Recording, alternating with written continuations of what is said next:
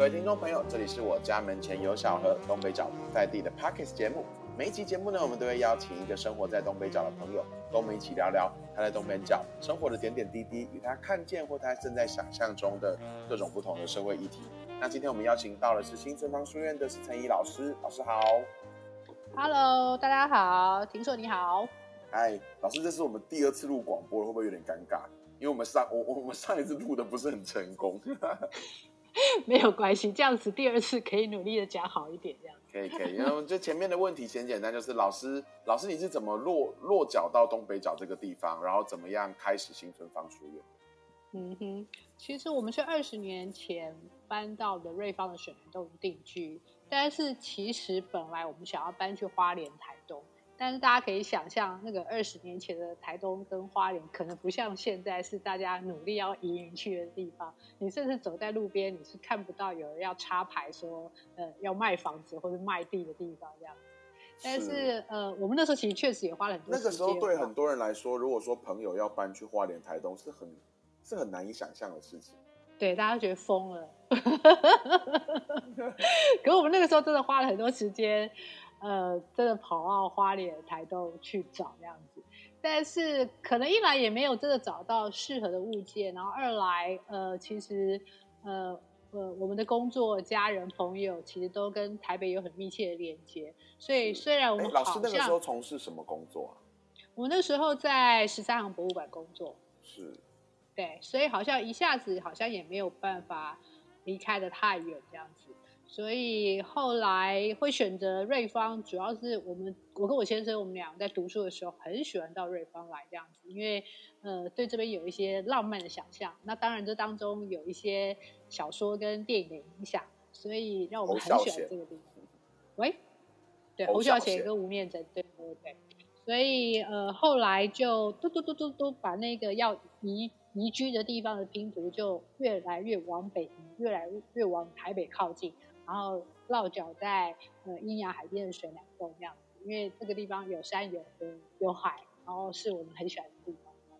所以哈布拉庄到现在就一待就住了二十年这样。是。可是老师，你那个时候住在住在水南洞，然后通通勤到十三行博物馆上班。我那时候为了要定居在，其实那个时候很好玩啦、呃呃呃，最近不是很流行什么二地居吗？对，所以我们刚开始其实有点像是二地居这样，我们就是礼拜五下班的时候，然后我们我跟我先生我们两个就来到了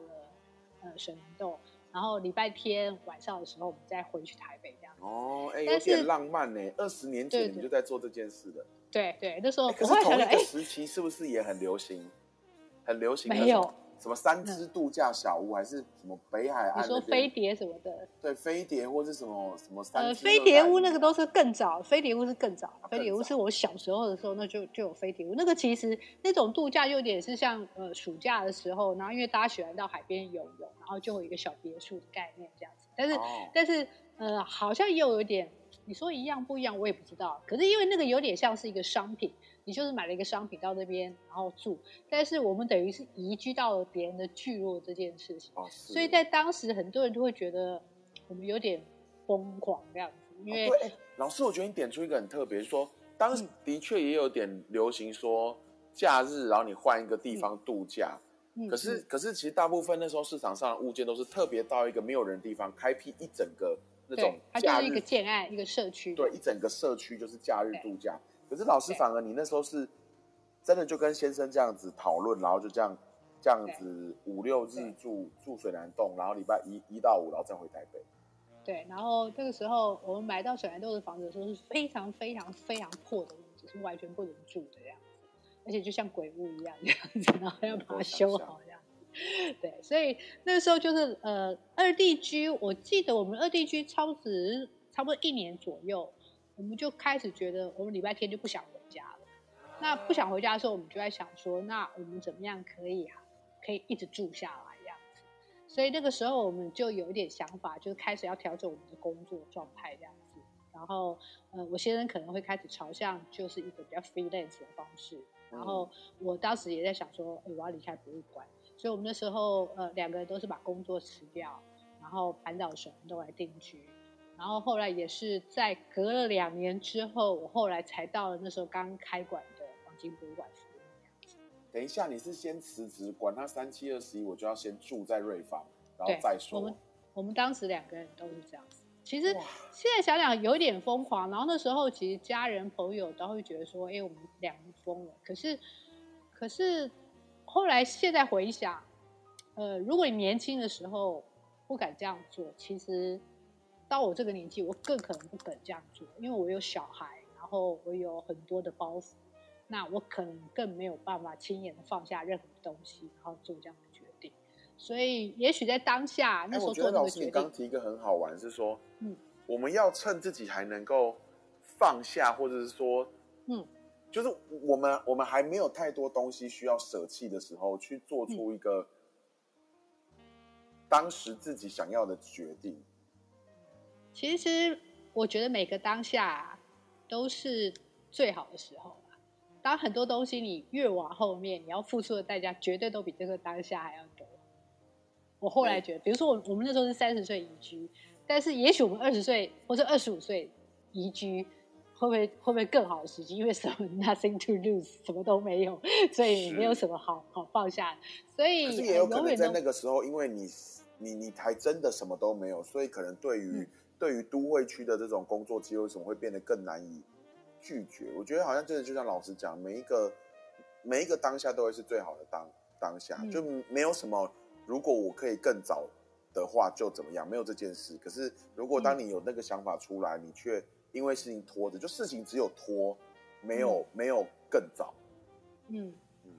呃，其实都无关拖或不拖啦，而是你到底多想要，你想不想？最终就是你想不想要。那如果你想要，你就会付诸行动；但是如果你一直没有行动，表示这可能还不是你生命中觉得最重要的事情。哦我自己是这样觉得啦。老师，你觉得你是很能够听见自己声音的人吗？因为我我我前阵子去就是有嗯参加一些身心灵的课啊，然后就是有一些同学就分享说，他觉得自己其实没有办法听到自己的声音。老师，你你你自己是容易听见自己声音的人吗？其实我是一个，呃，我是一个不容易听见自己声音。哎，可是老师，你做了对大家而言都是很勇敢的事事情，或是很开创性的事。我是一个比较任，我可是我是一个很任性的，就是我有什么想法，我就会拼了命去做。所以我觉得那不一定是听得到自己的声音，那个只是，呃，你很会去抓住自己的念头去实践一些东西，但是那些念头不一定是，不一定是你真的内内心里面的声。对，我要说那个才会，但是，呃，我觉得可这二十年我搬到瑞芳来居住，其实反而是瑞芳这个地方让我学习到去听我自己的声音，否则我之之前是真的听不到自己的声音，就是我太从外界的人的眼光或是外来世界的讯息去收取来回头看我自己，我很少是从自己的呃内在里面去看自己。是，哎，然后这个其实是我在呃瑞芳生活二十年所带给我。如果我一直在都市里面生活，然后我一直在在呃比较是社会逻辑下，大家觉得理所当然在做的事情的的运作之下，我觉得我永远没有机会去看到这件事情。但是这个看起来好像是一个浪漫的事情，但是其实呃整个过程对我来说也是一个很曲折的过程。然后其实也有很多的起落这样子。其实人好像人好像呃那个听到自己的声音的过程，其实要付出很大的代价，就是你必须经历一些生命中的那些动荡起伏，你才会知道那个是什么。是老师，您刚讲说就是这种听到自己的声音，或者说瑞芳，其实让你能够去、去嗯去停下来，去感觉自己真的要的是什么。其实是不是跟新春芳后来书院这边成立的一些学习的理念啊，包括像老师之前分享过的“习”这个字情，就是嗯就是到到新春芳都要大家都要在春联上写一个“习”嘛，休息的“习”就是自己的心。其实也是有一点关联的。老师要不要跟我们聊聊，就是新春芳书院当时想要办学，那个办的学是什么？其实，呃，因为我那时候我的博士论文研究的是台湾社区丛林照政策，然后其实呃，我一路从大学毕业到到这个过程，其实这十几年、二十年来，其实好像很多的历程都跟社造的脉络其实是很近的，所以我算是一个当中的实践者，所以我在这个。这个论文书写的过程中，我我变成是一个在在实践的过程中重重新去反思这个社造政策。所以我当时那时候拿到不是学位的时候，老师问我说：“陈怡，你接下来有什么样的想法或是规划？你要回学校教书吗？还是你有你想做博士后，或者说你想要做什么后续的实践这样子？”我那时候就脱口而出说：“哎，我要在瑞芳办学，主要是因为我那时候已经取得了在瑞芳老街的一个老货银行仓库这样子。当初虽然是要去那边打鼓，但是后来一些机缘之下，我们没有要在那边打鼓，所以有刚刚刚刚有讲，我们我们在上一段录录失败过程中很精彩，就是为了要很像一个鼓的干妈，想说找一群人可以打鼓，然后四处找，然后因为很打鼓很吵，哪边都会被赶，然后终于找到。”啊，在火车站旁边，这边的邻居总是很习惯火车的声音吧？结果真的，一番曲折得到物件之后，却不需要再打鼓这件事。对，所以我那个时候，呃，我就冒出来说，那我要在瑞芳办学这样子。那听起来好像似乎是一个没有脉络的一个想法，但是我后来自己在生命的实践过程中，然后包括我在学校的体制里面，从一路这样走了，走到最高之后，我突然看见了学校的匮乏这样子。因为学校其实，嗯，它是一个给知识、给方法，然后给论述的地方，但是它很少会带着你去看关于你这一生到底为何而来，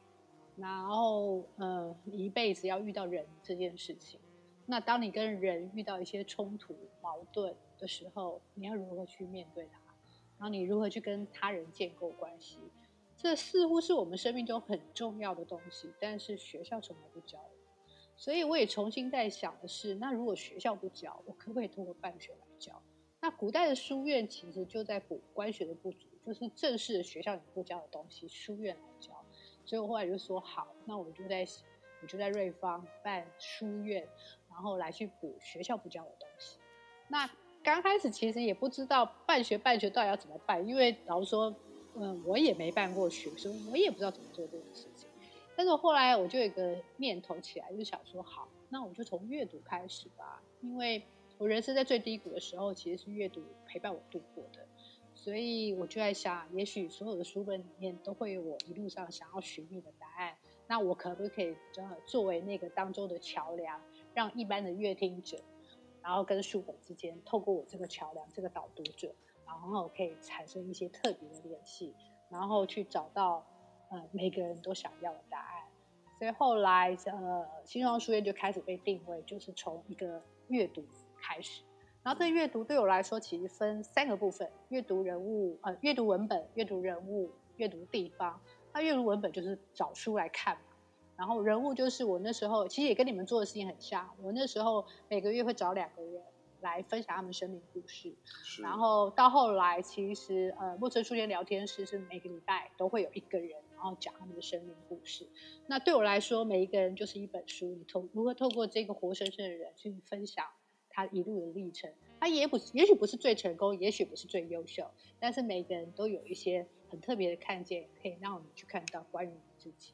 所以，然后第三个部分是呃呃呃阅读地方。那因为青庄书院就在瑞芳镇嘛，最核心的地方。但是瑞芳是一个很特别的地方，你看它在地景上面它是有山有河有海，然后在产业上面它其实曾经曾经有矿渔农，然后你看有矿工有渔民有农夫，其实这在台湾任何一个地方都没有像瑞芳这么这么特别这样。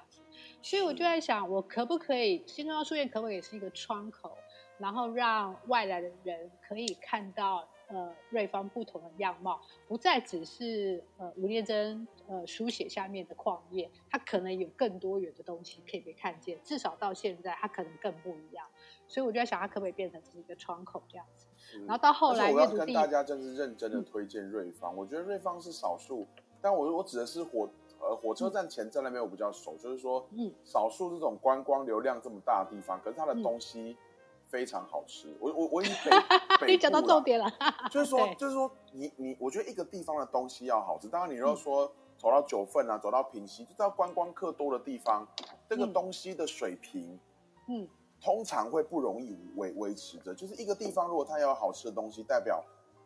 都是一群稳定的人在这边吃东嗯西。就是说，他其实是有自己的居民、自己的生活部的，才有嗯可能会有，就是就是人们才会对于不好吃的店有有所摒弃。然后，当今天我不是依靠着大量的人流来，然后不是那种离开一次的客人，而是这些人是日常每天都会来的，那你才会有好吃的东西。我我自己真的觉得，我对我对瑞芳这件事印象很深刻。不过你你你其实讲对重点了。可是瑞芳同时又很特别，是因为它瑞芳火车在一年在疫情之前，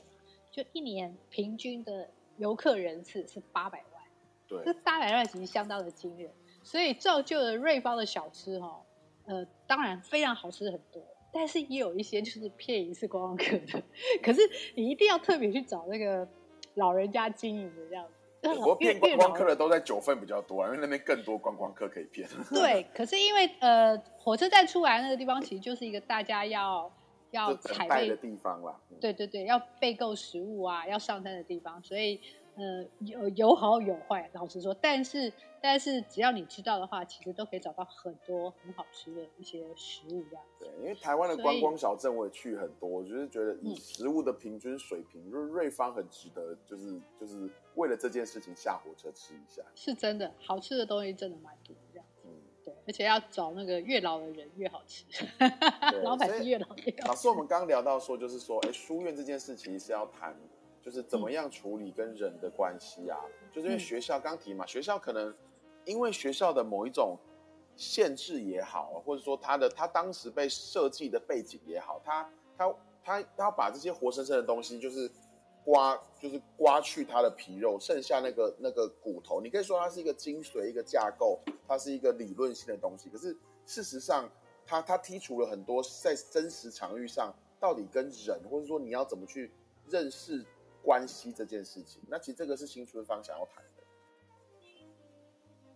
其实，呃，学校教育它其实本来就是呃特定功能呃的需求下所产生的一个机构，嗯因为它从工业革命之后，然后呃需要有大量的劳动人口从农村里面出走，然后进入到都市，进入到工厂去分工嘛。嗯，然后学校某种程度就让这些劳动阶层的人们，他们的孩子可以进入到学校，让他们的父母可以呃更认真的投入在工作里面。那孩子在学校里面基本上也在做一些呃更基础的教育，这个基础的教育包括了一些公民意识，你要如何跟大家在一起，然后这个社会的规则是怎么样，然后呃有一些功能、有些技术、有一些知识，当你教教授给你了之后，你可以进到那个社会里面去做一个完美的分工，然后做一个完美的螺丝钉，基本上不要让这个社会出乱子的原则之下。所以其实如果用这个脉络之下，其实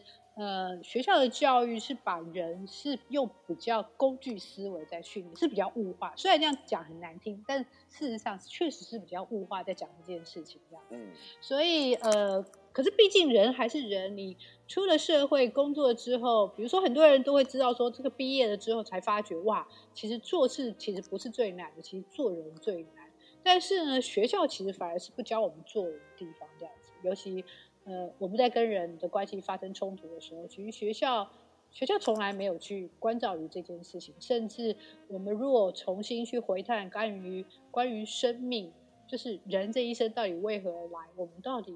一路上呃所遭遇的这一些，不论是起起伏伏、快乐、悲伤、痛苦的东西，到底我们经历的这些东西，到底要带我们走向什么地方去？这个东西比较关于生命的深层的思考，或是更除了在哲学系里面啦，对啊，否则其实学校基本上是不太会不太会引导我们去做这样的事情的。所以我就在想，我们可不可以重新回到人本这件事情，重新去建构一个人的关系，一个新的关系。那个新的关系是包括人跟自己，然后人跟他人，还有人跟这个世界、这个环境的关系。我们如何重新去拆解，然后重新去做一个重组？然后用一个重新出发的开的方式来做这件事情。是，所以谢谢谢谢老师，就是施老师刚你分享说哦，就是新春芳书院这边，呃，我我们做对人的阅读啊，不管是对对文本的啊，对各种不同的关系想象。那我我想要切入说，像呃，我自己知道，其实你也有参加我们双双溪一十四这边的任何的剑道剑道馆嘛的剑道的活动。那其实呃，我我我自己在想，就是说会来到新春芳，或者说在现在这个这个。这种社会的体制下，会能够开始觉察到，就是哦，我我想要学习更多跟人的关系、跟人的互动。这个可能他是在都市上，他可能有一定的生活的基础，或者说他至少他至少他不是在生命动荡的状态下，然后他才会相对来说比较能够能够理解到哦，我人其实有这样，不管是你讲灵性的，或者说跟其他人连连接处理关系的事情。那那老师，你你到了剑道班，其实有有有，除了我们原本在上剑道之外，像像我我我们也把很把一些在双溪的呃呃国中啊高高高中的这些高关怀需要高关怀需求的孩子，他们也带到这边一起一起做做剑道这样子。那我想要问说，老师你在这样跟这些孩子一起学习，或者说陪这些孩子成长过程中，你自己有没有一些对于？教育的不同的想法，或者说你得到了哪些印证或观察？其实，呃，我还我还没有跟呃双中的孩子一起练剑道的时候，呃的前一年，就二零一九年的时候，是我就已经开始进入到呃国中的校园去导读这样子，因为之前我的导读对象比较是成人那样子，是，然后呃。不是说我不想陪伴小孩，而是说其实我还蛮害怕陪伴小孩的，是因为我觉得我我的能力可能没有办法去陪伴他，是因为，嗯，一般你如果对着大人分享的时候，那大人其实是有一些社会的规范跟 跟跟一个涵养，所以即使你讲的不好，他都会乖乖在那边啊呃呃点头的去把它听完。但是孩子其实是很直接的，就当你没有办法给他东西，或者他觉得无聊，他基本上。他那个眼神就是告诉你说够了，不要再讲了。所以 基本上我其实很怕做这样的挑战。我其实基本上大学以下的那种分享或是演讲，其实我是不接的。对，但是因为对大人的工作跟对孩子的工作其实是是两个不同的练习，但是两个不同的专业，很不一样。所以我我其实之前都很害怕这样子，但是因为刚好有一个机缘，是那时候呃，公寮国中邀请我去帮。呃，孩子们就是去呃去做呃生涯规划的一个一个演讲这样子，然后我那一次不知道怎么样，我就我就答应了。他们其实很早之前跟我约的，半年前就约。哇！然后我那时候就觉得冥冥中可能有特别安排吧，我就想说好吧，就先答应。但是我越靠近的时候，我越焦虑，这样 我想说完蛋死定了。我当然知道我可以去分享什么，但是我就觉得说，我去跟他们分享我的生涯。他就觉得说这个阿姨的分享有什么关我屁事？跟我你要办学，就是跟我的生命无关啊！你到底可以把它讲完，但是你会知道，呃，不论是他或者我，我们都会度过很痛苦的两个小时。这样，哇，这居然还是两个小时的分享。对对，所以后来后来机缘之下，因为那个时候，呃，我儿子那时候他刚好在看，那时候呃有一个很很红的动漫，那时候还没有真的很红，那时候刚开始就是那个《鬼灭之刃》那样子。然后他那时候在看，然后有一次就。就经过看他在看，就我就哎被里面的东西被那个剧情吸引，这样子我就坐下来看，就没想到我看了，就后来就跟他一路把它追完，然后连漫画什么都追。只是那是我跟共聊国中分享的时候，其实呃《鬼灭之刃》还没有连载完这样子。对。然后那时候其实就启发了我一个构想，我就从这里面的文本里面看到了一些特别的东西，我就觉得说，与其我去跟他们分享我的生命故事，然后他们觉得无趣，那我为什么不从？呃，青少年的兴趣当中去引发呃，他们对于自己生涯的一些反思。哦，所以我后来从他们已经感兴趣的东西中，可是事实上，从我们成人的观点，我们可以从里面找到一些，其实这这些东西会跟他们引起共鸣，代表有某些课课题是他们注意的，那我们去把这些东西点出来。对，所以我后来我后来就就试着从鬼灭这个这个这个文本里面，然后带着去他们看到所谓的生涯规划。事情，因为我其实想要去推翻一些东西啦，因为我们以前就觉得生涯规划，生涯规划，可能扪心自问，你真的觉得生涯规划可以规划吗？其实有时候没有办法规划，因为我就拿了，就是我就拿了没想不到这样，就是你你你三十岁的时候就毅然决然要搬去水南洞，这绝对不是他们的规划之中。不是，我那时候跟他说，我说我如果我们从《鬼灭》的一个文本来说，我就说大家应该知道这个主角最初他就是一个，他们家就是做炭嘛，叫炭制啊，他们家是捡木炭烧，就是捡木材烧木炭的，他们家是做木炭的，所以他们其实就是活在森林里面的。只是他为什么后来会走上了鬼杀队，要去杀鬼这件事情，是因为他生命中遇到了巨变，因为鬼杀了他们全家，所以他必须走上了这一条路。那我要说的是，其实我们生命中为什么生涯规划有时候是没有用，是因为其实有时候生命的安排还真的没有办法依照你想要怎。因为今天你出你出去会遇到什么事，会遇到什么样的人，很多东西其实不是你能预先知道或安排的。所以我后来其实，嗯，透过这个文本，其实要回头来告诉他们的是关于，其实生涯你没有办法规划，但是你可以你可以校正你的态度，你怎么去面对你的当下。所以当你的当下的态度是被校正好的时候，其实未来遭遇任何的事情，对你来说，你就是影响它，你就可以解决。所以我后来其实用这样的方式来跟他们做这个分享，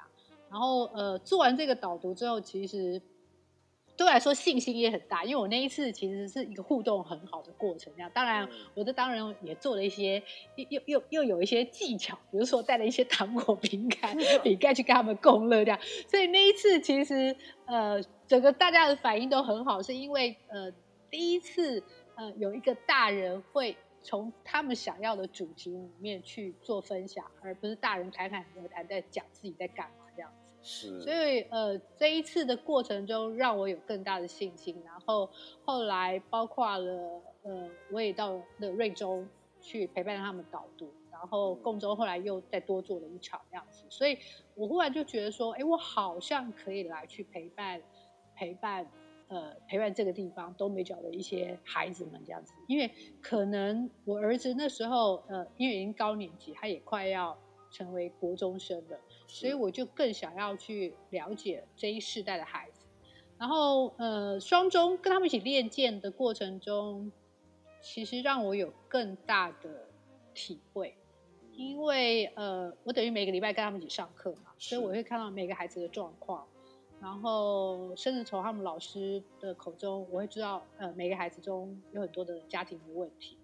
但是我在这个陪他们呃练剑的过程中，其实我感到了一个。我感到一件很恐惧的事情，嗯，我就想到了城乡差异，就是我过去其实没有意识到城乡差异这件事情，主要是因为我的孩子虽然在偏乡读书，但是其实在小学阶段，其实基本上每个孩子都会照顾的很好，但是你会忽然发觉，到了升上国中的时候，那个差异会来自于你的家庭而开始急剧的分裂，呃，那有时候那个东西。曾经被照顾的很好，那那个会让我们产生一个力量去面对一些事情。嗯，可是你知道吗？呃，我相信，呃，学校其实已经尽了所有的力量去陪伴孩子，但是呢，其实当你升上了国中的时候，嗯，孩子有很多的东西会是从原生家庭里面长出来的东西的时候，嗯，那个就是一个最不容易。最不容易失利的地方，嗯，你就会看到，呃，每个孩子的落差会开始急剧加大。然后，其实我看到的时候，嗯，我很担心。那个担心倒不是，那个担心关于什么？我觉得，嗯，未来这个社会，其实每个孩子都是很重要的角色，因为当他们长大的时候，我们就老了，所以。他们以后共同会创造这个社会的样子，其实就会是我们以后老的时候的样子。那如果这个当下我们没有办法陪伴他们，有一些更好态度的养成，或是去克服自己生命中的一些原生家庭长出来的东西的时候，其实这都会是变成以后集体社会的大负担。对，所以我就觉得好像，好像。好像在这个最初的时候，我们有没有办法做一点什么事情，然后来去改变一些东西？所以后来，呃，从呃青少年的陪伴导读的过程中，我今年，呃，开始有另外一个新的计划，就是，呃，我开始要陪伴，呃，有系统的去建构青少年的呃阅读跟写作的的一个课程规划，因为对我来说，呃，阅读就是一个你如何可以认识自己，然后读懂他人。然后看懂这个世界的一个很重要的工具。我后来就觉得，其实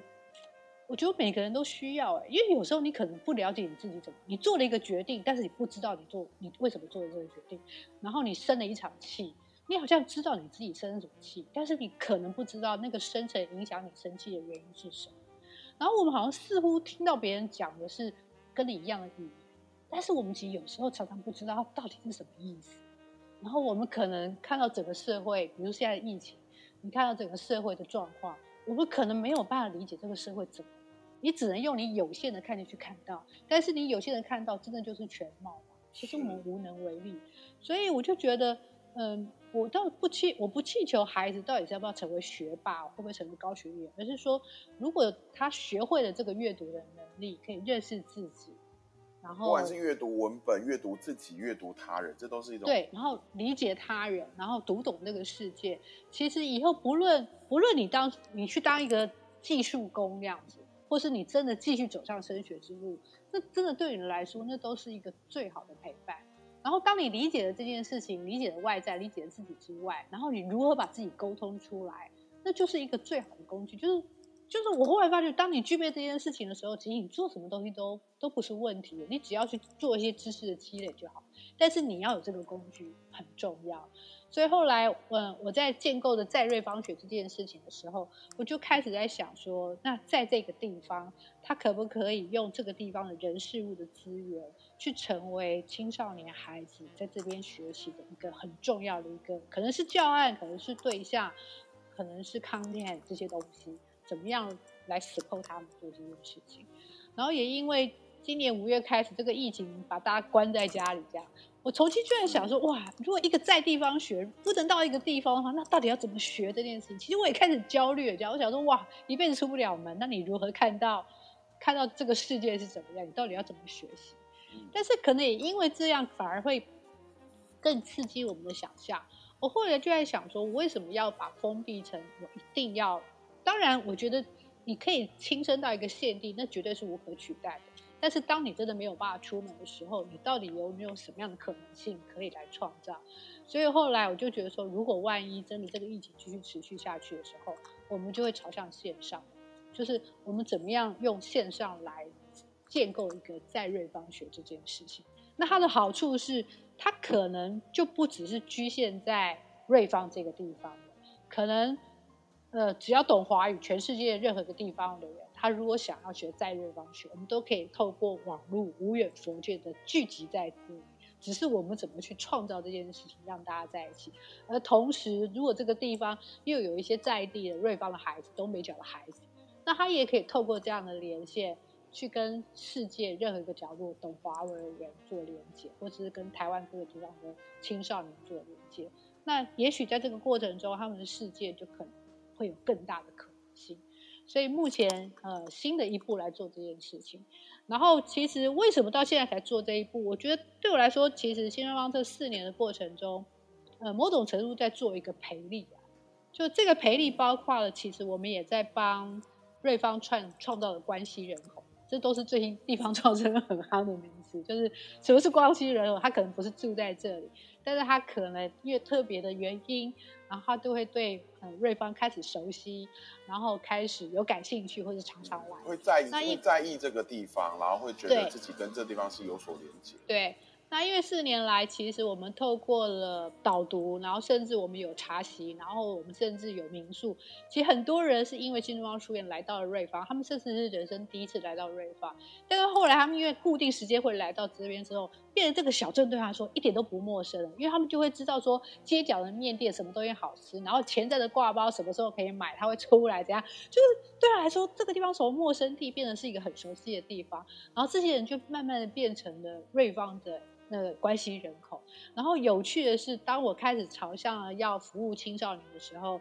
这些人某种程度又变成了呃我的支持者，这样子，就是我们可以共同来服务他们这样子。所以呃，无形之中，其实好像变成了我这四年的阅读这件事情的导读，好像变成呃某种程度又是这些集结的社群的一个培力的过程。所以好像。好像冥冥之中就是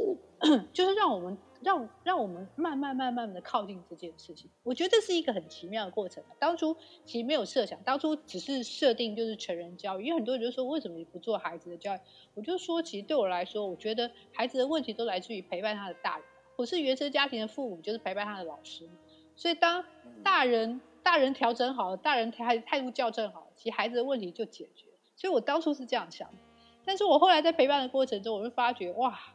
大人太难改变，基本上已经定型，很难改变。所以我后来在跟双中的孩子在那边练剑的过程中，其实我觉得也很幸运啊，因为其实教练就是那个呃邱教练，邱教练其实基本上也很有很有经验，然后他又是一个更跟以前的教练又不太一样，他是不太放弃每个孩子的，他会用各种的方式去鼓励他，陪伴他。所以我在他他这个过程中，其实我也很深受的感动，就觉得说，其实孩子是比大人更有机会改变的，只是在这个过程中，你愿意不愿意去陪伴他。所以那个时候为什么会开始做这样的转向？我觉得其实也跟我那时候呃跟着双周的孩子一起练剑的过程中，然后我在这个过程中看到他们一点一滴的改变，真的，嗯嗯。哦，谢谢谢谢谢谢施老师跟我们分享这一段。我觉得刚刚有一段，我觉得非常的，嗯，我自己很感动，觉得说，啊，我们一开始我们一开始想的事情是，哦，我们我们先让大人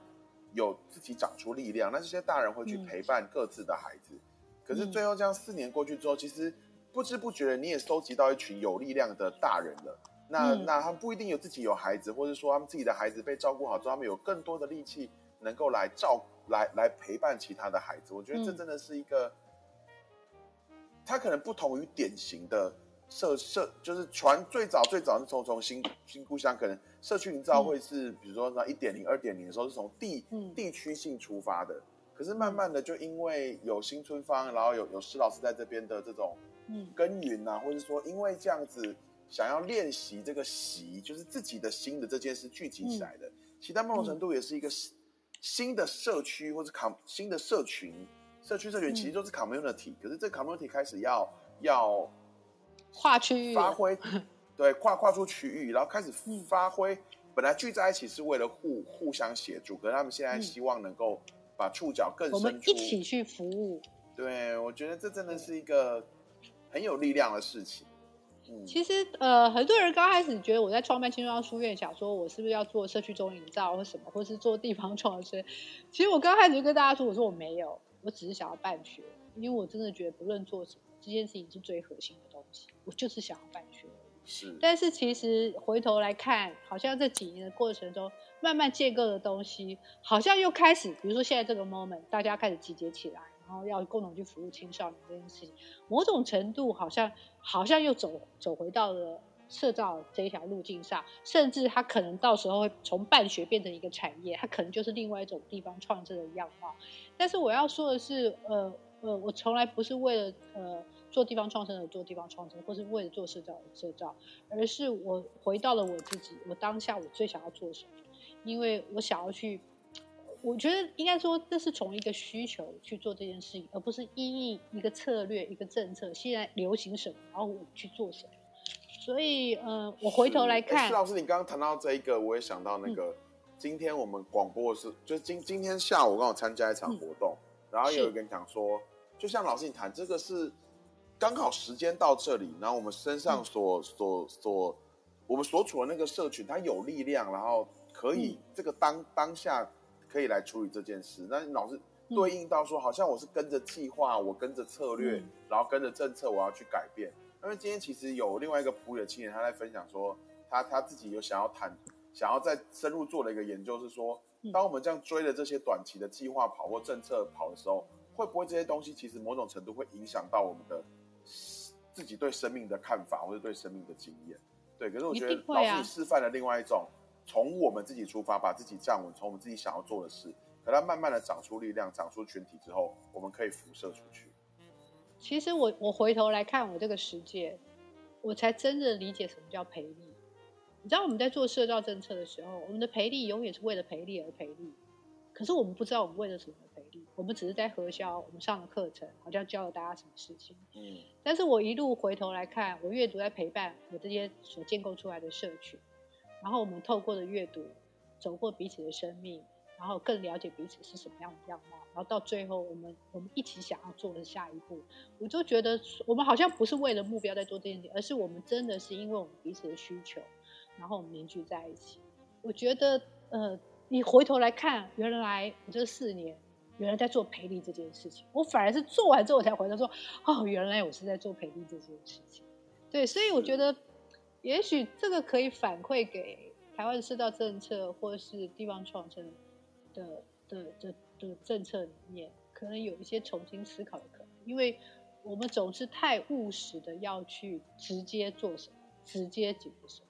但是有时候有些问题的发生，就像就像我们身体生病的时候，我们都会有一些病症。那过去在西药的方式就是你头痛就是医头嘛，脚痛医脚。但是其实你当你真的开始知道人的为什么会生病这件事情，你就会知道以后人的生病其实是呃你看到的病症只是表象，最终呢就是这个人失衡了，就是他的平衡不见了，他的免疫有问题了，所以要回到的是这个人怎么样去重整他自己。所以我觉得，呃，也许市道政策或地方超市，我们应该更回头的是，嗯、我们怎么样找到一个更平衡的自己？我们唯有找到你们更平衡的自己的时候，我们才有办法跟别人在一起。那每个都是独立的个体，都有一个自由的状态的时候，我们才有办法好好的跟别人合作。否则，否则，否则，否则，否则，如果不是在这种状况之下，谁跟人谁跟谁合作，走到后面，这真的不是我伤了你，就是我砍你。其实这世道在台湾各个角落每天都在发生这样的事情，所以我觉得应该重新思维的是，我们可不可以不要针对要解决问题的问题，而是我们回到了最源头这件事情。但是这件事也不容易啦，因为在政策的支持之下，其实从都有 KPI，然后又有要执行的期限，所以大家赶着要把计划计划做完就已经来不及了，怎么可能慢慢慢慢的去酝酿这件事情？所以，所以我忽然很感谢的是，因为，呃，我在最初其实没有任何的计划在支持这件事情，然后我只是用我想做的方式来做这件事，我反而可以没有包袱的去做我想做的事情，然后也意想不到的得到了一些一些能量，然后跟一些人的陪伴，然后这些人的陪伴，呃，不是我笼络他们他们而来的，而是我们真心的想要一起做一件事。从自己从认识，今天很开心，我可以邀请到是陈怡老师来跟我们分享，就是他对于教育的这些想法，然后对于他自己移居到东北角新春坊书院，那一直到现在开始，他这样子从“习”这个字认识自己的心长出的一个社群，然后最后他，呃，我们目前慢慢慢慢的，我们要开始辐射出我们的力量，然后互相从互相陪伴开始，到有力量能够陪伴他人。我最后想要用，呃，施老师你刚刚提到那个。最后你，你你你你第一次算是比较比较换一个方式去去去跟青少年对谈的一个谈的那个主题生涯规划出发。其实其实我们会遇到很多不同的变变数，我们很难真的知道会发生什么事。所以你说生涯规，可是因此生涯规划就没有用吗？不是的，而是当我们怎么样在时时刻刻准备好自己的态度，或是你当你更认识自己的时候，但未来不管任何的。你可以把它当机会来也好，变动来啊，比如说 COVID nineteen 这个东西一来，就把它从啊从地地区性的在瑞芳学，有可能转换成跟世界的连接。对，所以从生涯规划，你讲的真好。有有有，你你刚刚就讲说那个，因为大家不能到了嘛，所以是不是哎，反而变成有一个机会是让东北角的孩子跟世界。其实其实我跟你讲，有时候你随随性而至讲的东西，我都把它记得很熟。有时候我觉得，有时候一场灾难或是一场瘟疫，其实都会就会加速我们，或或者呃，我们就会被迫的要要要去突破框架，然哎，我跟你讲，我我前阵子访问那个实验教育的学学校老师，那有一题是说，如果如果有一天一觉起来不小心变成教育部部长，就想推动城市，然后他就说他本来有想好这一题的，可是后来后来这题被完成，他说他真真的想要让多元评量这件事，因为不是每一个孩子都很适合纸笔测验。可是他他说他自己在看到孩子用多元评量，然后他自己是蒙特梭利的老师啊，然后他说用各种不同的老孩子用自己适合的方法，有人用歌唱、用戏剧，或是用用比如说手作型的孩子就用一个实体的成果。他说感觉到这样不同的工作成果的呈现，看到孩子在发光。他说，嗯他说本来是他想要回答要做这件事，结果 COVID-19 发生，现在全台湾就被迫都在做这件事。所以他说，好像我也没说要当教育部长，不不必要，反正。如果 COVID-19 再过个几年的话，我才觉得多元他直接改变世界了。对对对，所以很有趣哦。所以呃，准备好自己，然后从我们自己真的想要的事情出发，那或许我们就能够成就更大的事情。那今天很开心，就是我家门前有小孩可以邀请到那个新正方书院的呃院长，然后是陈怡老师，站长啊站长来跟我们分享，就是他自己对于教育的看法。那我们可以锁定我们的呃网络网络电台，那持续持续认识更多不同的东北角有趣的人们。那我们下次再见喽，拜拜！哎，子夏，我们下回空中相会，拜拜，拜拜拜，拜。拜拜。